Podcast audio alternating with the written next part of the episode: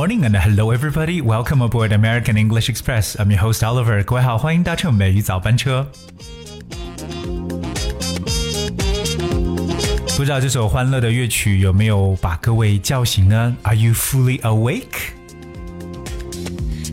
啊，不管你有没有醒来，至少我们的大地已经醒来了。因为现在呢，到达我们中国的第三个节气就是惊蛰。那么今天美语早班车就和大家一起来分享一下关于惊蛰的一些点点滴滴。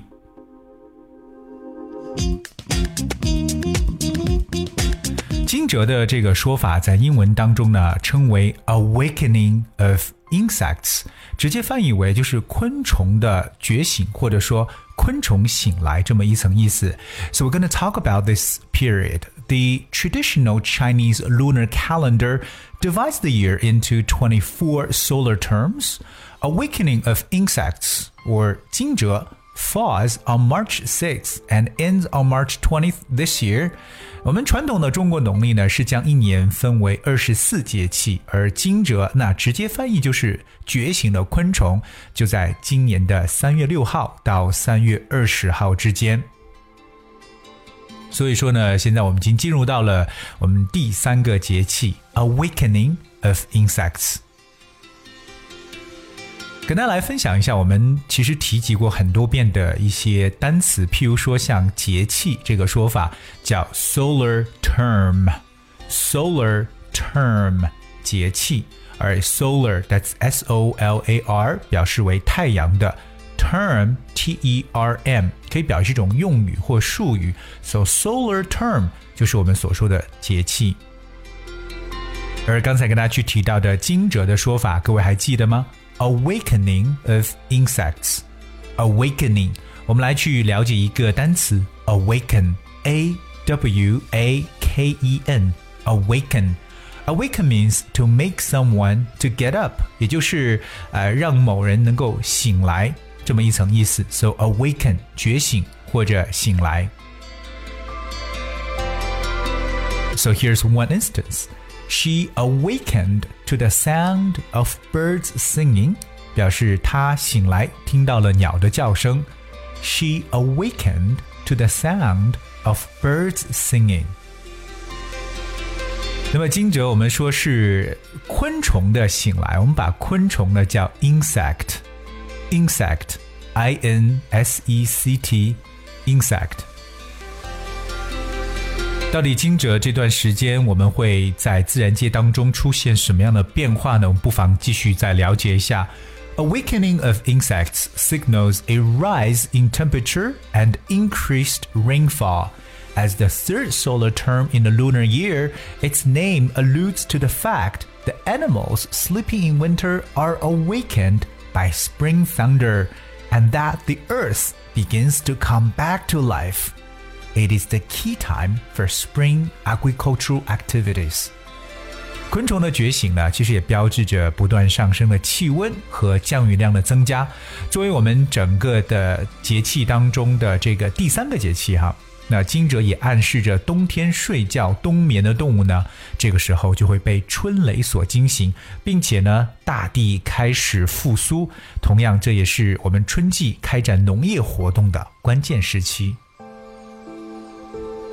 所以各位呢，哎，现在 Oliver 要敲黑板了，要有几个非常非常重要的表达短语跟大家一起来进行分享。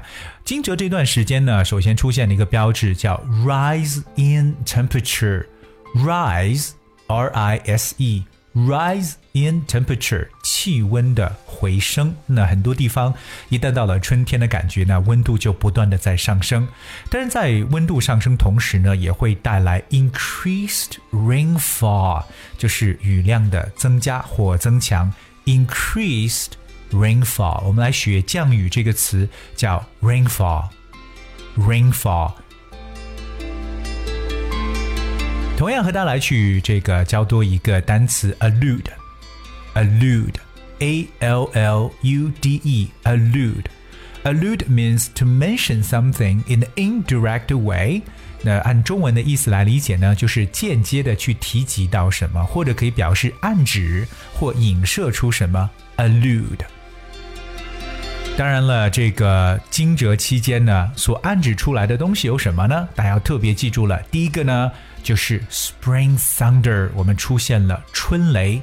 Spring Thunder，Thunder，T H U N D E R，就是打雷这个词，Thunder。那更重要呢，在这段时间呢，The Earth begins to come back to life。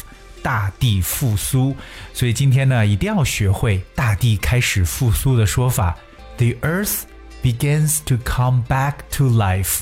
各位要特别留意一下，我们说到复苏这样一个短语，叫 come back to life。The earth begins to come back to life。当然，这段时间呢，也是开展农业活动的关键时期。我们说到这个农业活动呢，叫做 agricultural activities。agricultural activities，农业活动。 所以今天教给大家关于惊蛰时期的一些自然界的变化，要特别记住。首先，惊蛰的说法 awakening of insects，也就表示昆虫的醒来。当然了，我们也去提到了。这个温度的上升，rise in temperature，不断增加的雨量，increased rainfall，还有呢，就是被春雷所惊醒的这个春雷的说法，spring thunder，包括最后给大家去提到的大地开始复苏，the earth begins to come back to life。而这些表达呢，都可以说我们是描述惊蛰这段时间，或者说在我们整个春季这段时间常用的一些短语和单词，所以各位一定要好好的去复习。当然了，如果你想要获得我们美语早班车节目内容讲解的文字版本的话呢，那么请你搜索并且关注微信公众号“美语早班车”就可以。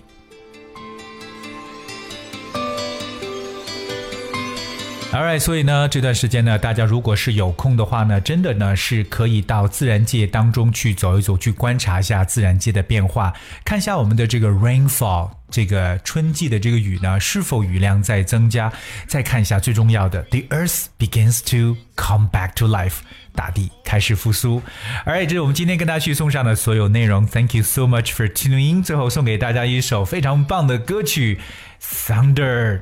打雷这首歌是 Imagine Dragon 魔龙的超级经典的歌曲，送给各位。Thank you so much for joining today. Until tomorrow.